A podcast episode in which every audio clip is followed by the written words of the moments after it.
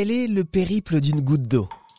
À partir du moment où j'ouvre le robinet, où elle tombe dans l'évier, quel est son trajet? Où va-t-elle? Par quel chemin passe-t-elle? Une analyste de données américaine vient de créer un logiciel qui permet de suivre le trajet d'une goutte d'eau sur des milliers de kilomètres. Une carte interactive où il vous suffit de donner le point de départ de la goutte et de la suivre en vue subjective. Et c'est accessible à tous, et sur n'importe quel point du globe, via le site River Runner. Grâce à cette expérience, on comprend comment les cours d'eau sont interconnectés, et surtout comment la pollution est acheminée vers les océans.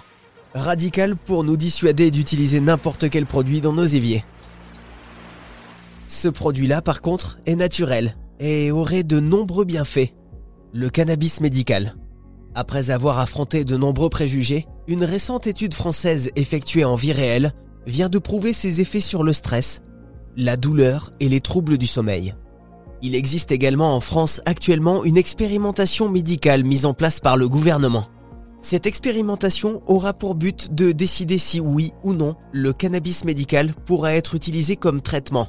Et pour nous en parler, voici le docteur Pascal Dweck. Il fait partie du comité scientifique sur l'expérimentation du cannabis médical. Le premier motif d'utilisation, c'est la douleur. C'est vraiment là où le cannabis a un niveau de preuve pour lequel on, observe les effets les plus intéressants. Donc c'est la douleur chronique qu'on va trouver dans un tas de maladies neurologiques, c'est ce qu'on appelle la douleur neuropathique. Ensuite, on, va avoir euh, des symptômes qu'on va rencontrer dans en cancérologie, euh, soit parce qu'ils sont liés aux effets secondaires des, chimiothérapies, donc ce sont les nausées, vomissements, les pertes d'appétit, soit parce qu'ils sont liés à de la douleur. Et puis après, on a l'épilepsie, euh, c'est certaines formes rares d'épilepsie pour lesquelles le cannabis a démontré des effets, ce qu'on appelle anticonvulsivants sur les crises. Et pour terminer, on, on va avoir la, la, les c'est-à-dire les malades en fin de vie pour lesquels le cannabis peut apporter un bienfait sur la qualité de vie. Et le cannabis joue un effet intéressant sur le bien-être, sur l'anxiété. Donc il y a de nombreux bienfaits. Comment elle agit exactement cette molécule? On le sait ça? Il ne s'agit pas d'une molécule, il s'agit de plein de molécules. Dans le cannabis, vous avez à peu près 500 actifs.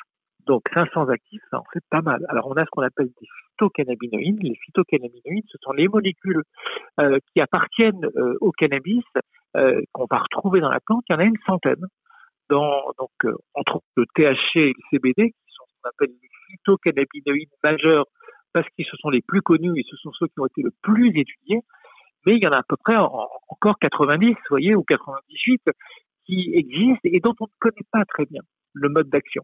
On, connaît leur nom, mais on les connaît pas très bien. On est vraiment au tout début de, de, la science du, du, cannabis euh, médical. Au-delà de ces phytocannabinoïdes, ce qu'on appelle des terpènes et des flavonoïdes, c'est-à-dire ce sont des molécules que l'on va retrouver dans beaucoup d'autres plantes, mais qui vont contribuer aussi et jouer un rôle dans l'effet bénéfique de ce cannabis. Alors, pour répondre à votre question, comment ça agit? Eh bien, ça va agir au niveau cérébral, surtout dans ce qu'on appelle le système endocannabinoïde. On détient, tous, un système endocannabinoïde, c'est-à-dire un, système avec des récepteurs aux cannabinoïdes et on produit ce qu'on appelle des endocannabinoïdes, c'est-à-dire qu'on produit des molécules dans notre organisme, tout ce qui vont intervenir et agir sur ces récepteurs pour euh, favoriser l'équilibre d'un certain nombre de fonctions. Et loin de tout préjugé, il nous reste encore de nombreuses choses à apprendre de ce cannabis médical. Quelles sont toutes ses propriétés, ses effets secondaires Quels sont les différents bienfaits qu'il peut apporter? Et surtout, sera-t-il un jour autorisé comme traitement médical? Ça vous a plu? Vous en voulez encore? Il y a en ce moment des milliers de podcasts 100% positifs qui vous attendent sur l'application AirZen.